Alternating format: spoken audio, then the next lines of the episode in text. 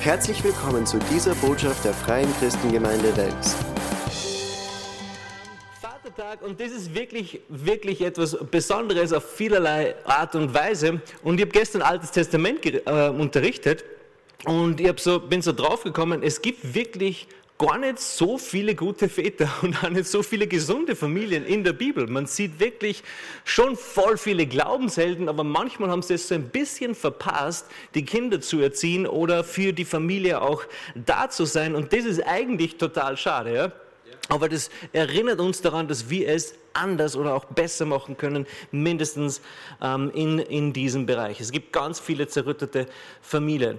Und trotzdem sehen wir eigentlich diesen Begriff Vater schon ganz am Anfang in der Schöpfungsgeschichte. Das finde ich eigentlich total interessant. Und auch das Wort Mutter kommt natürlich vor. 1. Mose 2, Vers 24. 1. Mose 2, Vers 24.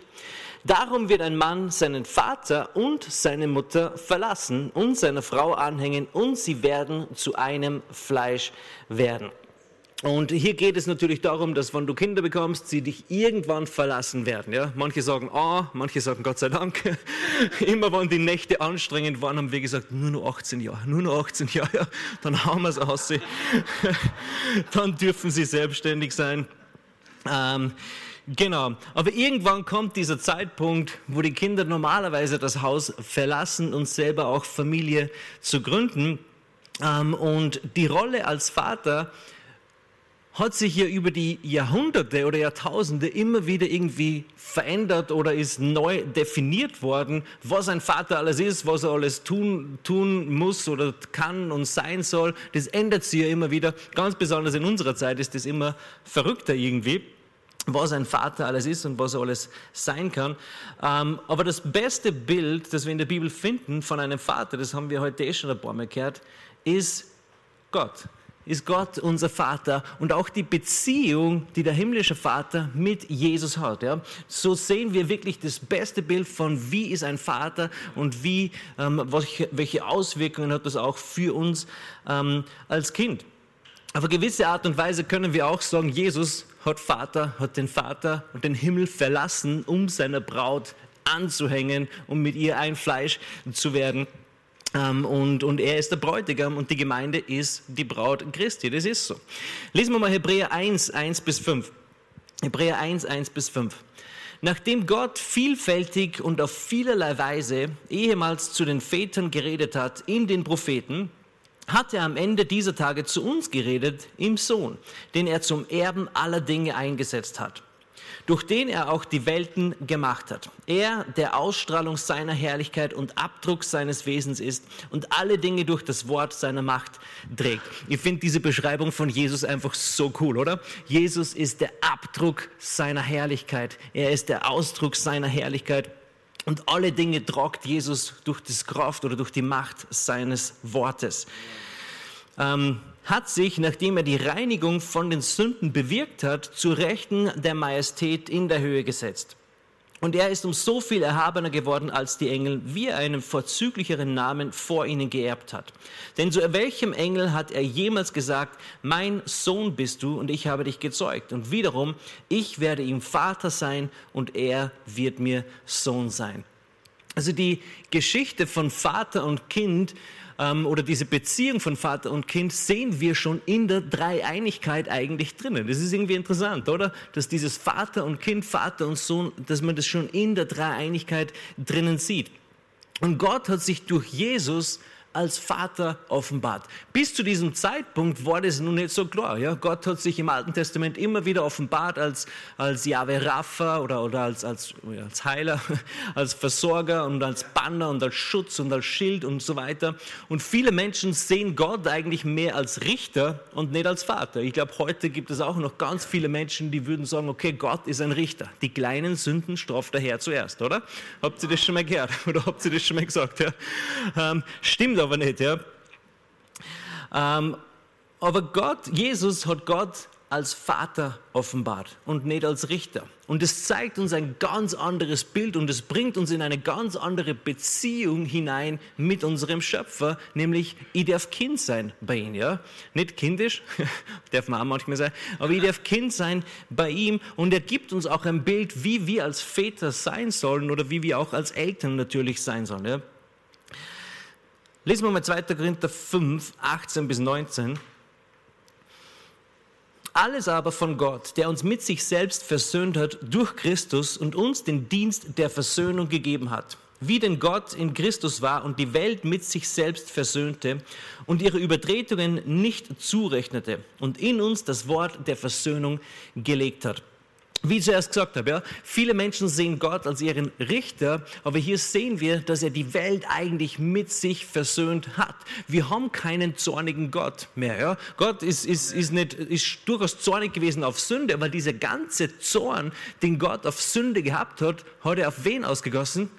Auf Jesus. Auf Jesus all das, was Jesus am Kreuz ertragen hat, da war dieser ganze Zorn Gottes drin. Er hat die ganze Sünde auch getragen. Deshalb hat er gesagt, mein Gott, mein Gott, warum hast du mich verlassen? Das war das erste Mal, dass Jesus gesagt hat, Gott und nicht Vater. Zu diesem Zeitpunkt, als er wirklich unsere Schuld getragen hat. Und er hat das, dieses, dieses wie soll ich sagen, diese, diesen Status kurz verlassen für eine kurze Zeit, damit wir nicht mehr Gott sagen müssen, sondern Vater sagen dürfen. Ja? Du darfst natürlich auch noch Gott sagen, aber du musst wissen, er ist dein Vater. Jesus hat gesagt, mein Gott, mein Gott, warum hast du mich verlassen? Damit du sagen kannst, mein Vater, mein Vater, ich weiß, du wirst mich niemals verlassen. Ich weiß, du wirst mich niemals alleine lassen und ich werde immer sicher sein bei dir. Und wenn wir uns Gott als Vater betrachten, dann können wir so zwei Sichtweisen natürlich lernen von ihm. Zum einen Kind sein und zum anderen Vater sein. Und beides ist total wertvoll und total ähm, wichtig. Aber schauen wir uns zuerst ein bisschen das an, was es bedeutet, Kind zu sein. Dann verstehen wir auch besser, was es bedeutet, Vater zu sein. Epheser 6, 2 bis 3. Epheser 6, 2 bis 3. Ihr Kinder, gehorcht euren Eltern im Herrn, denn das ist Recht. Ehre deinen Vater und deine Mutter, das ist das erste Gebot mit Verheißung, damit es dir wohl geht und du lange lebst auf Erden. Ehre deinen Vater und deine Mutter. Das ist so ein bisschen eine Aufgabe, nicht nur ein bisschen, das ist eigentlich eine ganz schöne Herausforderung, eine Aufgabe, die wir haben als Kinder, dass wir unsere Eltern ehren. Und das zählt nicht nur für die ganz kleinen Kinder. Ja? Du bist auch noch immer Kind. Ja? Du bist auch noch immer, wir haben noch immer Eltern. Ich bin schon fast erwachsen, aber meine Eltern, ich habe noch immer Eltern, ja, und bin auch noch immer ähm, Kind. Und, und Ehre Vater und Mutter, das ist etwas, das wir tun sollten, damit wir lange leben auf dieser Erde, damit wir ein gutes Leben haben auf dieser Erde. Das ist der Schlüssel. Ja? Gesunde Ernährung ist völlig wurscht. Ja? Hauptsache, du ehrst deine Eltern, dann wirst du lang leben. Ja? Das hört man nie vom Doktor, oder? Der sagt immer nur gesund ernähren, Sport machen, aber der Schlüssel ist Ehre Vater und Mutter, dann kannst du essen, was du willst. Nein, das stimmt natürlich nicht. Ja? Du solltest dich natürlich auch ähm, gesund und gut ernähren und so weiter. Ähm, aber das ist trotzdem etwas, was das Wort Gottes sagt. Und es hat eine geistliche Wahrheit, die sich natürlich auch äh, im Natürlichen auswirkt, wie jede geistliche Wahrheit. Wenn du deine Eltern ehrst, das, das, das hat eine Auswirkung auf dein Leben, ob es länger oder eben auch kürzer wird. Und die eigenen Eltern ehren, wie tut man das? Ja? Es ist manchmal gar nicht so einfach. Wenn deine Eltern cool sind, dann ist es wirklich ganz einfach. Und weißt du was? Alle Eltern glauben, dass sie cool sind. Sogar deine Eltern glauben, dass sie cool sind. Ja? Meine Kinder und mindestens mein Ältester kommt schon langsam in das, in das Alter, wo er mich oder wo er uns nicht mehr cool findet. Kannst du dir das vorstellen? unglaublich, ja? Es ist ihm schon ein bisschen peinlich, dass die Johanna manchmal bei der Worship Revolution mitsingt und da vorne auf der Bühne so umeinander springt. Mama, es ist so peinlich, wenn du da mitsingst ja? und wenn du da mitspringst und so weiter. Schon langsam kommen sie in das Alter, in das Alter hinein. Was uns aber nicht aufhalten wird, trotzdem cool zu sein und umeinander zu springen. Also wie macht man das, seine Eltern ehren? Wie ehren wir unseren Eltern? Vielleicht auch ganz besonders dann, wenn sie sich nicht immer so ehrenhaft verhalten haben. Ja, das kommt ja auch ab und zu vor, habe ich, hab ich gehört. Ja? Also deine Eltern zu ehren bedeutet nicht unbedingt immer alles ähm, zu tun, was sie sagen. Ja? Das, ist nicht, das ist nicht, wie man Eltern ehrt. Ja? Man sollte das natürlich auch in Betracht ziehen und so weiter und so fort, eh klar. Aber es bedeutet nicht zwingend das alleine. Ja? Es bedeutet eigentlich, grob gesagt oder für mich zusammengefasst, es bedeutet, ich halte mich im Den auf, was meines himmlischen Vaters ist. Ich tue das, was Gott mir aufgetragen hat. Das wird am Ende die meiste Ehre für meine Eltern bringen, wenn ich ein Gott wohlgefälliges Leben führe. Ähm, schauen wir uns dazu kurz die Geschichte von Jesus an, als er zwölf Jahre alt war. Das ist so alt, wie der Ruben ist, ja. Und jetzt findet er uns nicht mehr cool. Okay. Lukas 12. Uh, Vers 41. Und seine Eltern gingen, ob Vers 41 lesen, und seine Eltern gingen alle Jahre nach Jerusalem zum Passafest. Und als er zwölf Jahre alt war, gingen sie hinauf nach dem Brauch des Festes. Und als die Tage vorüber waren und sie wieder nach Hause gingen, blieb der Knabe Jesu in Jerusalem. Und seine Eltern wussten es nicht. Sie meinten aber, er wäre unter den Gefährten und kamen eine Tagesreise weit und suchten ihn unter den Verwandten und Bekannten. Und da sie ihn nicht fanden, gingen sie wieder nach Jerusalem und suchten ihn. Und es begab sich nach drei Tagen, da fanden sie ihn im Tempel sitzen, mitten unter den Lehrern, wie er ihnen zuhörte und sie fragte. Und alle, die ihm zuhörten, verwunderten sich über seinen Verstand und seine Antworten. Und als sie ihn sahen, entsetzten sie sich. Und seine Mutter sprach zu ihm, mein Kind, warum hast du uns das angetan? Und die Antwort Jesu ist wirklich interessant eigentlich. Siehe, ähm, dein Vater und ich haben dich mit Schmerzen gesucht. Und er sprach zu ihnen, warum habt ihr mich gesucht? Ja, weil wir die nicht gefunden haben. Weißt du nicht, weil du nicht unter, den, unter dem ganzen Zug dabei warst, wie wir wieder mit nach Hause gehen, ist eh klar. Was ist das für eine Frage? Wusstet ihr nicht, dass ich sein muss in dem, was meines Vaters ist? Und versetzt ihr mal so kurz in die Lage von Maria und Josef. Ja? Dir wird der Sohn Gottes anvertraut. Ja? Vor, vor zwölf Jahren. und der Engel ist dir erschienen und gesagt, hey, du wirst den Messias gebären, den, den Retter der Welt und, und, und er wird alles besser machen und so weiter und so fort. Und wahrscheinlich ist der Engel Gabriel immer wieder erschienen zu Weihnachten, sein Geburtstag und hat geschaut, ob eh alles funktioniert. War wahrscheinlich nicht so, aber stell dir die Geschichte so vor. Ja? Und dann mit zwölf Jahren verlieren sie den Sohn Gottes. Kannst du dir das vorstellen, welcher Schock das gewesen sein muss? Oh oh, Ihr habt den Messias verloren. Ihr habt den Retter der Welt verloren. Das ist eine der schlimmsten Dinge, die dir jemals passieren können. Es ist schon schlimm, wenn du dein eigenes Kind verlierst. Ist dir das schon mal passiert? Ja, das ist voll arg, oder? Man sieht, man, mir ist das nur kurz passiert für ein paar Minuten. Ähm, es war beim, Weihnachts-, beim Weihnachtsmarkt und du schaust auf einmal und du denkst dir, oh oh, viele Menschen, mein Kind ist weg. Ja? Und wir haben ihn dann eh innerhalb von drei Minuten wieder gefunden oder vier Minuten. Aber dieser Schockmoment ist wirklich, du weißt ja nicht wohin, ja? nach vorne, nach hinten, links oder rechts. Es ist wirklich, wirklich heftig.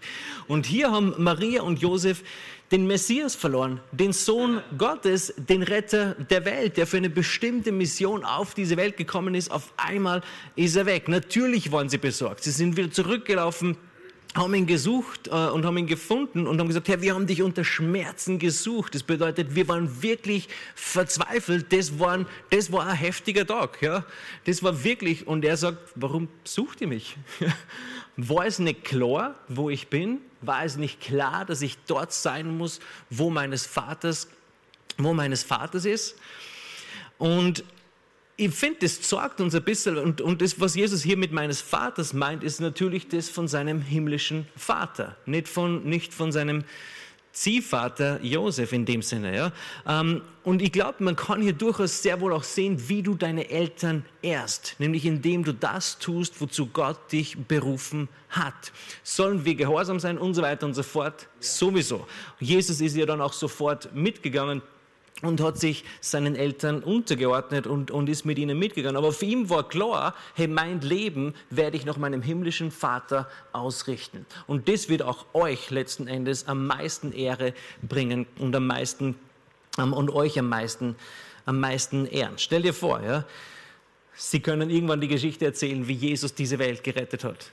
Sie, voller Stolz wird Maria das immer und immer wieder erzählt haben. Ja, die Geschichten kann ich mir richtig gut vorstellen, wenn Leute zu Maria gegangen sind, auch nach der Kreuzigung noch, hey, wie war das? Wie ist Jesus aufgewachsen? Das, sie war sicher, das hat sie sicher geehrt, diese Aufgabe zu, zu erfüllen. Also seine Eltern ehren kann man natürlich auf verschiedene Art und Weise, indem wir liebevoll mit ihnen umgehen, indem wir respektvoll mit ihnen umgehen, ist eh klar. Und vielleicht bist du heute da und sagst, hey, du kennst meine Kinder nicht. Du weißt nicht, wie meine Eltern waren. Die waren wirklich, ich bin wirklich schlecht behandelt worden in vielen Bereichen. Du kennst meine Eltern nicht. Wie soll ich die, diesen Eltern liebevoll begegnen? Und das ist natürlich extrem herausfordernd. Und vielleicht bist du wirklich da und hast Missbrauch erlebt, dann kannst du gerne nach dem Gottesdienst nach vorne kommen und wir beten für die. Aber die meisten Eltern bemühen sich, so gut sie können, ihre Kinder so gut es geht zu erziehen. Aber es ist extrem anstrengend. und es bringt schon einige Herausforderungen mit sich. Aber die meisten Eltern geben wirklich ähm, ihr Bestes. Und sind Verletzungen passiert sowieso in jedem Bereich, ja, ist eh klar. Aber Jesus sagt, lieb deine Feinde. Wie viel mehr kannst du auch deine Eltern lieben und diesen Schritt auf ihnen zumachen? Vielleicht bist du heute da und hast schon ewig nicht mehr mit deinem Vater oder mit deinen Eltern gesprochen. Dann würde ich ermutigen, ruf ihn heute an. Mach den ersten Schritt. Mach den ersten Schritt. Es wird sich auszahlen. Ja? Es wird sich absolut auszahlen. Und ich weiß, es gibt solche Beziehungen und so, und so verletzte Familien, wo Menschen ganz lange nicht mehr miteinander gesprochen haben. Ähm, und rede es aus. Ja? Wir sind ein bisschen so aufgewachsen, wenn wer was angestellt hat, dann waren wir einfach beleidigt. Für eine Woche haben wir nichts miteinander gesprochen und dann irgendwann war es wieder okay. Dann habe ich geheiratet und die Johanna wie alles ausreden. nichts beleidigt sein, eine Woche nichts reden und dann passt wieder alles. Das war ganz, das waren zwei konträre Welten, die da zusammengekommen sind. Ähm, Genau, aber wir leben noch immer und wir lieben uns, wir lieben uns noch immer. Wir sind jetzt 15 Jahre verheiratet. Wie cool ist das eigentlich, oder? Gut. Also Gott hat sich als Vater offenbart. Und das war gar nicht immer so. Als Gott Adam und Eva geschaffen hat, waren, waren sie seine Geschöpfe. Und der, und der Teufel ist gekommen und hat sie versucht und wollte diesen Keil zwischen der Schöpfung, zwischen dem Mensch und zwischen Gott machen und, und hat sie zum Sündigen bewegt und, und etwas Schlimmes ist entstanden. Aber Gott hat aus dieser schrecklichen Situation die hat er gedreht und gewendet und hat uns in diesen Stand gebracht, dass wir Kinder Gott, Gottes sein dürfen. Wir sind jetzt vom Neuen geboren. Die Bibel sagt, wir sind aus Gott geboren. Wenn dich jemand fragt, wo du geboren worden bist, brauchst du nicht was sagen. Du kannst sagen, aus Gott. Ich bin aus Gott geboren. Ich bin aus Gott geboren. 1. Ähm, Johannes 5, Vers 1 lesen wir das. 1. Johannes 5, Vers 1. Jeder, der glaubt, dass Jesus der Christus ist, ist aus Gott geboren. Und jeder, der den liebt, der geboren hat, liebt den, der aus ihm geboren ist. Also du bist aus Gott geboren worden. Das, was der Teufel versucht hat, im Paradies Gott und den Menschen zu trennen, ist voll nach hinten losgegangen. Ja? Gott hat den Menschen viel enger an sich gebunden, als es jemals zuvor eigentlich war. Wir sind jetzt aus Gott geboren. Wir sind Kinder Gottes.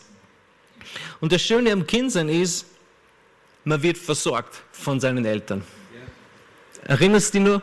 Die, die, die gute Zeit im Kindergarten, ja, Kindergarten war manchmal ein wenig anstrengend, aber du hast alles bekommen. Du hast, deine, du hast dir nicht einmal Socken kaufen müssen, die, die sind da sogar angezogen worden.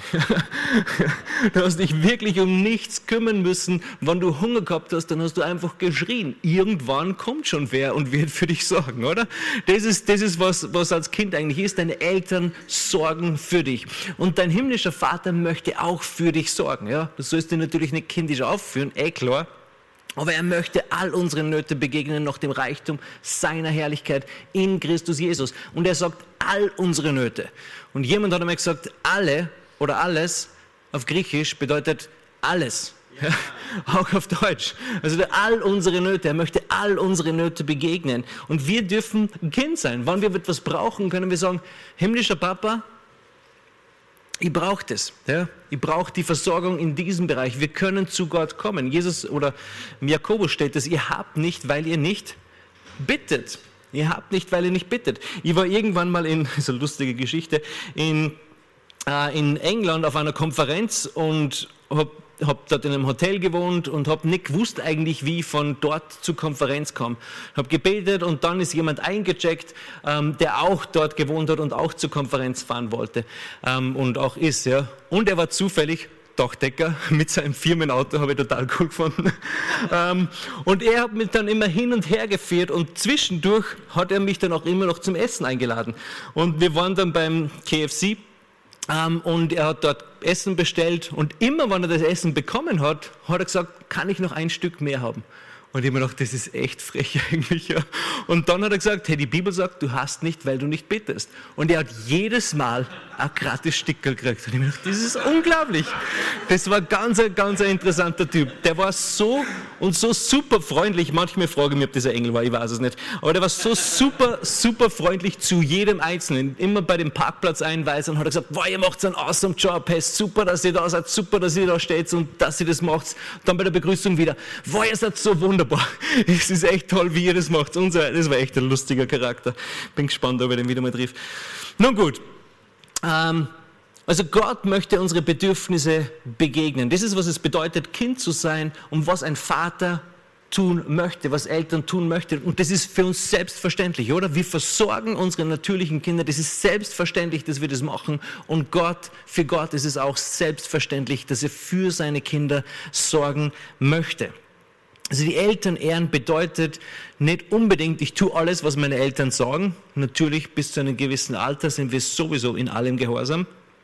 Wo sind meine Kinder? ähm, aber es beinhaltet zum großen Teil, dass du dein Leben mit Gott lebst. In 1. Korinther 6, Vers 17, 1. Korinther 6, Vers 17 heißt es, wer bei dem Herrn anhängt, ist ein Geist mit ihm. Das ist so eine Hammer-Schriftstelle. Wer dem Herrn anhängt, ist ein Geist mit ihm. Und dieses Wort ein bedeutet nicht, okay, man ist zu zweit nebeneinander oder zusammen. Es bedeutet wirklich eins. Wir sind ein Geist mit Gott. Und das ist ein Bild, weißt du, die Ehe ist ein Bild von Christus und der Gemeinde. Wenn Mann und Frau heiraten, werden sie ein Fleisch. Und wir die Bibel sagt, wenn wir dem Herrn anhängen, sind wir ein Geist mit ihm. Wir sind so eng miteinander verbunden, das kann nur die Ehe widerspiegeln. Ja? So eng sind wir mit Gott ähm, eigentlich verbunden. Das ist ein Hammer. Wir sind ein Geist mit ihm. Das ist, was das bedeutet. Galater 4, 6 bis 7. Weil ihr aber Söhne seid, sandte Gott den Geist seines Sohnes in unsere Herzen, der da ruft, aber Vater. Also bist du nicht mehr Sklave, sondern Sohn. Wenn aber Sohn, so auch Erbe durch Gott. Und du kannst ihn natürlich auch Kind einsetzen. Ja? Du bist sein Kind und somit bist du auch ein Erbe Gottes. Du bist nicht mehr länger Sklave ähm, und wir dürfen rufen, aber Vater. Das heißt, Papa. Das ist dieses, dieses zutrauliche, dieses zutrauliche Wort eigentlich. 1. Johannes 4,17. Hierin ist die Liebe bei uns vollendet worden, dass wir Freimütigkeit haben am Tag des Gerichts. Denn wie er ist, sind auch wir in dieser Welt. Das ist einer meiner absoluten Lieblingsschriftstellen. Die ist, die ist so unglaublich, dass man sich das immer wieder vorlesen muss. Ja? Also wir sind ein Geist mit Gott. Er hat uns den Geist seines Sohnes geschenkt. Wir sind Kinder Gottes und somit auch Erben. Und diese Schriftstelle sagt hier, so wie Jesus ist, so bist du auch in dieser Welt. Nicht wirst du erst irgendwann mal sein, sondern so wie Jesus jetzt ist, so bist auch du in dieser Welt. Diese Stellung, die Jesus hat, wo Jesus gesagt hat, ich weiß, Vater, dass du mich alle Zeit erhörst, wenn ich bitte. Diese Stellung hast du auch. Ja? So wie Jesus ist, bist auch du in dieser Welt. Halleluja. Und wenn wir uns Gott als Vater betrachten, dann können wir lernen, was es bedeutet, Kind zu sein. Ganz besonders, wenn wir uns Gott und Jesus anschauen, wie sie miteinander sprechen und wie sie miteinander ähm, agieren.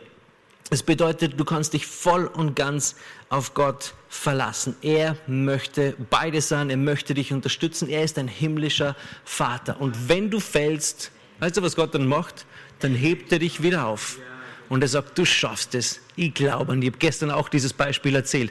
Ähm, wir machen das mit unseren Kindern, oder? Wann wir ihnen das Gehen lernen, ich habe meine Kinder immer aufgestellt, so an die Wand gestellt, so, so hingestellt, dann einen Schritt weg. Hast du das auch so gemacht, Gemälde? Und dann haben sie ein, zwei Schritte gemacht und dann sind sie gefallen. Und ich habe es fallen lassen. Nein, habe ich nicht. Ist eh klar. Das würden wir niemals machen, oder? Als Eltern. Wir haben sie aufgefangen und auch wenn sie nur einen halben Schritt geschafft haben, haben wir gesagt, boah, dieser halbe Schritt, der war so super, der war so toll, du kannst es, ich glaube an dich. Niemand würde sein Kind einfach hinfallen lassen und sagen, hey, jetzt kannst du immer nicht gehen. Was ist eigentlich mit dir los? Das würde keiner von uns machen. Und manchmal haben wir dieses Bild von unserem himmlischen Vater, dass wenn wir fallen in irgendeinem Bereich, dass wir den Eindruck haben, okay, Gott ist so enttäuscht mit uns und er wird uns einfach unten lassen und niederdrücken. Na, Gott fängt dich auf und er stellt dich wieder hin und er sagt, ich glaube an dich, mein Sohn. Ich glaube an dich, mein Kind. Ich weiß, du kannst es schaffen. Ich bin für dich. Ich bin nicht gegen dich. Ich glaube an dich. Nächstes Mal schaffst du zwei Schritte. Ja? Und ich werde dabei sein und dich wieder auffangen. Das bedeutet es, Kind zu sein. Und jetzt, wo wir wissen, was es bedeutet, Kind zu sein, wissen wir auch, wie wir uns als Vater verhalten können ja? oder verhalten sollen. Und das ist durchaus eine Herausforderung, wenn wir uns Gott als Vater vornehmen und zu sagen, hey, so ein cooler Papa möchte die eigentlich auch sein. Lesen wir mal Johannes 14, Vers 26. Johannes 14, Vers 26. Der Beistand aber, der Heilige Geist, den der Vater senden wird in meinem Namen, der wird euch alles lehren und euch an alles erinnern, was ich euch gesagt habe. Ich glaube, eines der wichtigsten Dinge, die wir unseren Kindern mitgeben können, ist diese Beziehung zu Gott.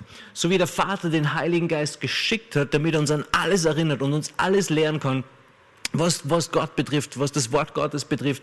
Genauso ist es auch für uns als Eltern das Wichtigste, was du deinen Kindern mitgeben kannst, ist, dass du sie in die Beziehung mit Gott hineinführst. Wir sagen immer wieder, Gott hat keine Enkelkinder. Ja? Jeder braucht seine eigene Beziehung ähm, mit Gott. Jeder muss irgendwann sagen, Herr, ich glaube an dich. Komm du in mein Leben und nicht, ja, mein Papa glaubt an dich kannst du mir bitte segnen? Es ist nicht die beste Art und Weise. Auch okay, so zu Gott zu kommen. Er begegnet uns immer dort, ähm, wo wir sind. Aber das Wichtigste, was wir als Eltern tun können, ist, nicht unbedingt unseren Kindern einen Haufen Geld zu vererben oder immer die neueste Kleidung oder das coolste Handy oder die coolsten Outfits zu besorgen. Ja? Und obwohl das ja alles auch seinen Platz hat, ja. Ähm, aber das Wichtigste ist, wir dürfen unsere Kinder hineinführen in eine Beziehung zu Gott. Und der Vater schickt den Heiligen Geist. Warum? Weil der, weil, weil der Heilige Geist uns hilft, in dieser Beziehung und unser Leben mit Gott zu leben. Und wenn du darüber nachdenkst, ist es eh völlig klar. Ja? Natürlich wünschen wir uns alle, dass unsere Kinder eine gute Arbeit haben, gute Noten in der Schule, einen, einen, einen guten Job, dass sie gesund haben. Wir wünschen uns alle Enkelkinder. Ähm, und so weiter, dass sie eine gute Ausbildung haben. All diese Dinge haben hier ihren Platz, aber nicht zu einem Preis, der Gott vernachlässigt. Nicht zu einem Preis, der Gott vernachlässigt. Das Wichtigste am Ende unseres Lebens ist nicht, ist nicht so wichtig, welches Auto du gehabt hast, sondern hast du eine Beziehung zu Gott. Das Wichtigste, was du unseren, deinen Kindern mitgeben kannst, ist, dass du sie in eine Beziehung hineinbringst zu Gott. All die anderen Dinge haben ja auch seinen Platz, aber haben nicht diesen hohen Stellenwert, den wir ihnen manchmal geben. Ja, er braucht eine gute Ausbildung. Er braucht, äh, er braucht, er muss Fußball spielen können und Gitarre spielen und einen Handstand. Eine Gitarre spielen schon. kann er, mein Kind kann's. okay. Ähm, und letzten Endes ist es wirklich so, was wir für unsere Kinder wollen, ist, wir wollen, dass sie Gott dienen, wir wollen, dass sie Gott nachlaufen. Ja, ob sie dabei bei der Bank arbeiten oder auf der Baustelle oder beim Friseur, ist mir völlig wurscht. Hauptsache, sie lieben Gott, Hauptsache, sie laufen Gott noch und sie erfüllen seinen Plan ähm, für sein Leben. Und zu oft gehen wir ein bisschen Kompromisse ein als Eltern, ähm, wann es darum geht, unsere Kids in die Gemeinde zu bringen. Oder wann es darum geht, unsere Kids aufs Megacamp oder auf, auf Shake Youth und all diese Dinge zu schicken. Manchmal gehen wir diesen Kompromiss ein und sagen, okay, aber es ist schon so anstrengend und, und, und dies und jenes muss er machen. Ähm, aber wann wir unsere Kinder nicht bringen, sie werden wahrscheinlich nicht einfach das Auto anstarten und sagen, hey, jetzt fahren wir in die Gemeinde, so mit drei Jahren, obwohl mein Sohn das geschafft hat, mit drei Jahren. ähm, aber normalerweise ähm, sind wir es, die die Kinder in die Gemeinde bringen, die sie zu verschiedenen Camps bringen, die sie zum, im, zum Wort Gottes bringen und sie unterrichten im Wort Gottes. Und es ist wirklich etwas, das uns anvertraut worden ist. Ja? Die Kinder, also die Bibel sagt ja, dass die Kinder eine Gabe oder ein Geschenk Gottes sind. Wie gehen wir mit diesem Geschenk Gottes, mit diesem Geschenk Gottes um?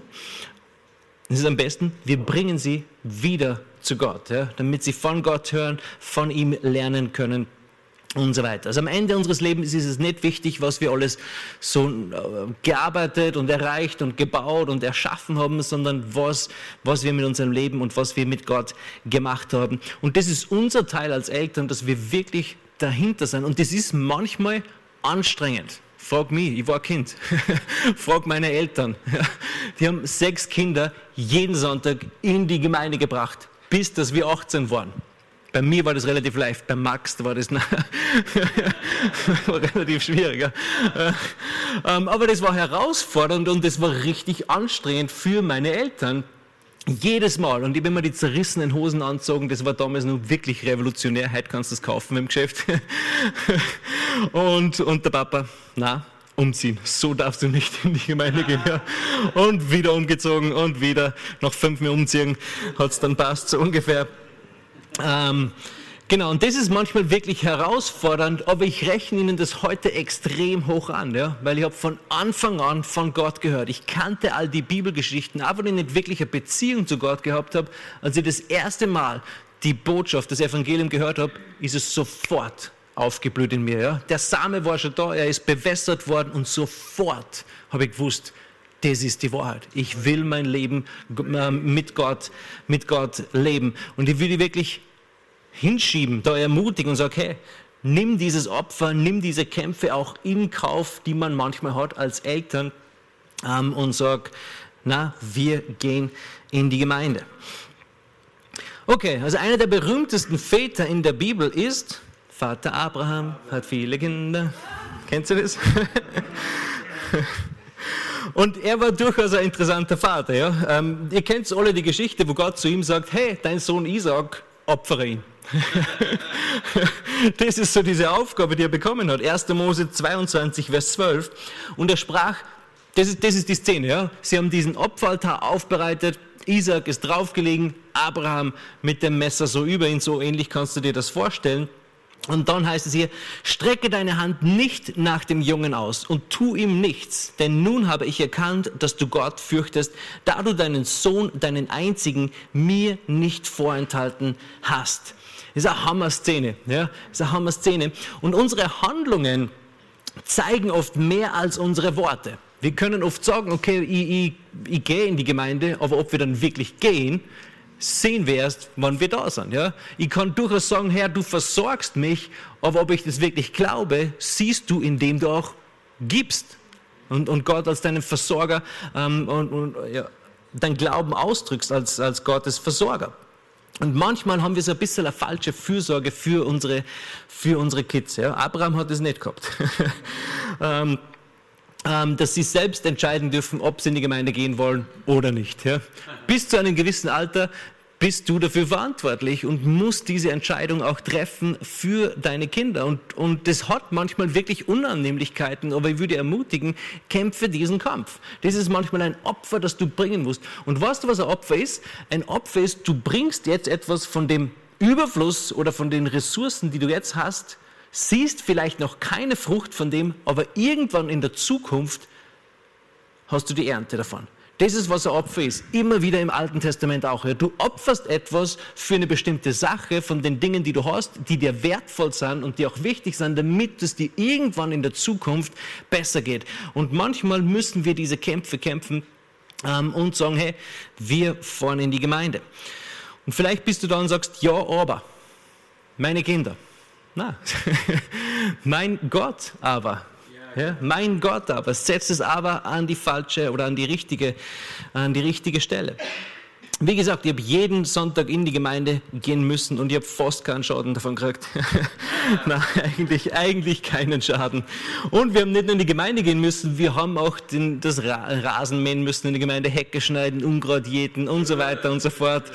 Und dann sind manchmal so Schulkollegen vorbeigekommen und du denkst, ah, das ist peinlich. Irgendwie muss ich da jetzt das Unkraut wegmachen. Aber das war nur in meinem Kopf. Das, was ich gelernt habe, war auf jeden Fall, von Anfang an war es für mich klar, wann ich jetzt gläubig werde, ich gehe jeden Sonntag in die Gemeinde. Das war für mich nie eine Frage, weil so bin ich auch erzogen worden und ich wusste, das macht, das macht, durchaus, ähm, macht durchaus Sinn. Ähm, genau, und Isaac hat auch keinen Schaden bekommen von dieser Situation, ja? Weil wir haben uns nur so die Sichtweise von Abraham angeschaut. Aber stell dir mal vor, du bist Isaac und wirst da mitgezerrt in die Gemeinde oder in diese Szene hinein ähm, und du denkst dir, okay, man, Abraham glaubt Gott, aber muss ich das jetzt auch machen? Muss ich bei diesem Spiel jetzt mitspielen? Ähm, und Isaac war auch in dieser Szene drinnen und du merkst aber, ich glaube, du siehst bei Isaac dann später in seinem Leben, dass er auch dem Gott Abrahams nachgefolgt ist, dass er selbst eine Beziehung zu Gott gehabt hat und ich glaube, sein Vater hat ihm gezeigt, wie man in dieser Beziehung lebt und dass es wichtiger ist als alles andere. In 1. Mose 26, 12 bis 13 ähm, heißt es dann von Isaac, und Isaac säte in diesem Land und gewann in jenem Jahr das Hundertfache. So segnete ihn der Herr. Und der Mann wurde reich und wurde immer reicher, bis er sehr reich war. Das ist eine coole Stelle, ja. Und Isaac hatte eine Beziehung mit Gott. Und er wusste, manchmal tut man Dinge, die absolut irrational sind, die völlig unmöglich ausschauen, das hat er von seinem Vater gelernt. Und er hat gelernt, dass Gott, wenn man diesen Glaubensschritt macht, immer versorgt. Immer versorgt. Als Abraham mit Isaac auf diesen Berg gegangen ist, hat Abraham zu ihm gesagt, Gott wird sich das Lamm ersehen, das wir schlachten werden. Gott wird sich das Lamm. Und Isaac hat in dieser Lektion keinen Schaden gekriegt, sondern er hat etwas gelernt, wie man Gott vertraut, dass man manchmal diesen unmöglichen Schritt macht und merkt, Gott segnet ihn. Gott segnet ihn. Und ich habe nur diesen Vers gelesen, aber die Geschichte davor ist, es war eine Hungersnot und eine Dürre in diesem Land. Und Gott sagt zu ihm, geh nicht nach Ägypten, sondern bleib in diesem Land und sehe dort. Das war völlig, völlig nicht normal. Und Isaac sagt, okay, ich werde Gott vertrauen. Wo hat er das gesehen? Bei seinem Vater. Bei seinem Vater etwas Unmögliches zu machen und zu wissen, Gott versorgt. Und Isaac hat in diesem Land gesät, wo, wo, wo wo Hungersnot war, wo Dürre war und er hat geerntet das Hundertfache. Etwas völlig Unmögliches ist passiert.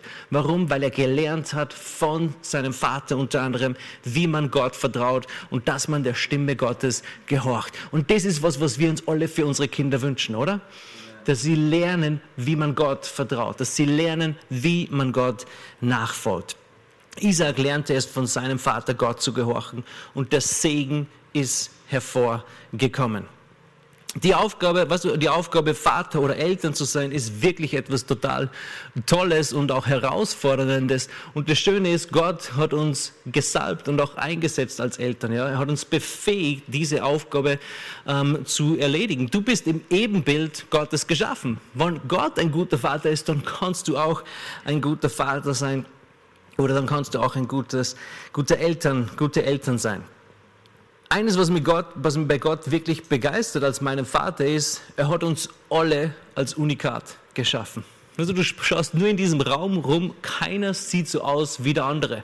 Charakterlich sind nur mehr alle ganz anders, ja. Und mit jedem Einzelnen kann Gott eine gute Beziehung haben. Das begeistert mich total. Jeder Mensch auf dieser Welt ist einzigartig und jeder Mensch auf dieser Welt hat seinen, ähm, hat seinen Platz im Herzen Gottes. Von manchen Menschen denkst du dir, wie kann Gott denn lieben, oder? Denkst du dir das manchmal? Aber Gott liebt sie alle. Er liebt alle Menschen auf dieser Welt.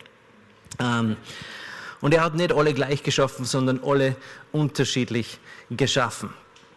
Praise God. Hey, vielleicht bist du heute da und du hast sicher mal diese Geschichte vom verlorenen Sohn gehört, oder? Die kennt irgendwie, kennt irgendwie jeder. Ein Vater hat zwei Kinder und ein Kind sagt, hey, gib mir mein Erbe, ich werde ich werd abhauen, ich werde mein Leben genießen, so wie ich es leben möchte. Er verbrasselt alles, gibt alles aus, endet letzten Endes als Schweinehirte und ernährt sich von der Nahrung der Schweine, bis er irgendwann auf diesen Gedanken kommt, hey, ich gehe wieder zurück zu meinem Vater. Und weißt du, was sein Vater gemacht hat? Er hat gesagt, verschwind. Du wolltest, du wolltest, du wolltest weggehen. Nein, er ist ihm entgegengelaufen mit offenen Armen, hat ihn gedrückt und hat ihn sofort wieder aufgenommen in seine Familie. Und vielleicht bist du heute da und du bist irgendwann weggegangen von Gott oder du bist noch nie zu ihm zurückgelaufen oder noch nie in diese Beziehung hineingegangen. Gott steht jetzt da mit offenen Armen. Und er wartet darauf, dass du zu ihm hinlaufst und dass du ihm entgegengehst. Ähm, er wird dich nicht einfach überwältigen oder überrennen, aber er steht immer mit offenen Armen da. Lass uns gemeinsam aufstehen. Und wenn du da bist und sagst, hey, ich brauche diese Beziehung mit Gott. Jesus hat den Weg frei gemacht, er hat den Preis bezahlt. Vielleicht schließen wir alle kurz unsere Augen, wenn du da bist und sagst, hey, ich will zum Vater kommen, ich will in diese Beziehung, ich will erlöst werden, ich will diese Vergebung der Sünden bekommen, die Jesus für mich erwirkt hat. Dann heb jetzt kurz deine Hand, damit ich weiß, für wen ich beten kann. Ich sehe eine Hand, sehe noch eine Hand, noch eine Hand. Halleluja, danke Jesus. Schau kurz einfach in dich rein und schau, habe ich diese Beziehung zum Vater? Und wenn nicht, dann heb deine Hand. Halleluja, dann beten wir dieses Gebet. Sagen wir gemeinsam, Herr Jesus, ich glaube, dass du den Preis bezahlt hast, dass du meine Schuld bezahlt hast und dass der Weg zum Vater frei ist. Ich bitte dich, komm du in mein Leben und sei du der Herr in meinem Leben. Amen. Amen. Himmlischer Vater, ich danke dir für jeden Einzelnen, ganz besonders für die Leute, die das heute das allererste Mal gebetet haben, dass du sie wirklich umgibst mit deiner Liebe, mit deiner Gnade, mit deinem Frieden, Herr, dass sie dich kennenlernen, himmlischer Vater, als Vater, der für sie sorgt, der für sie da ist. Ich bete, dass du ihnen wirklich heute noch mächtig begegnest und sie einfach drückst wie ein liebender Vater. Herr, wir glauben dir und wir vertrauen dir in Jesu Namen. Amen. Hey, einen wunderschönen Vatertag, Gottes Segen. Schreib deinem Papa was oder deine Kinder. Ich wünsche euch einen schönen Sonntag. Hier endet diese Botschaft. Wir hoffen, Sie wurden dadurch gesegnet. Für mehr Informationen besuchen Sie uns unter www.fcg-wells.at.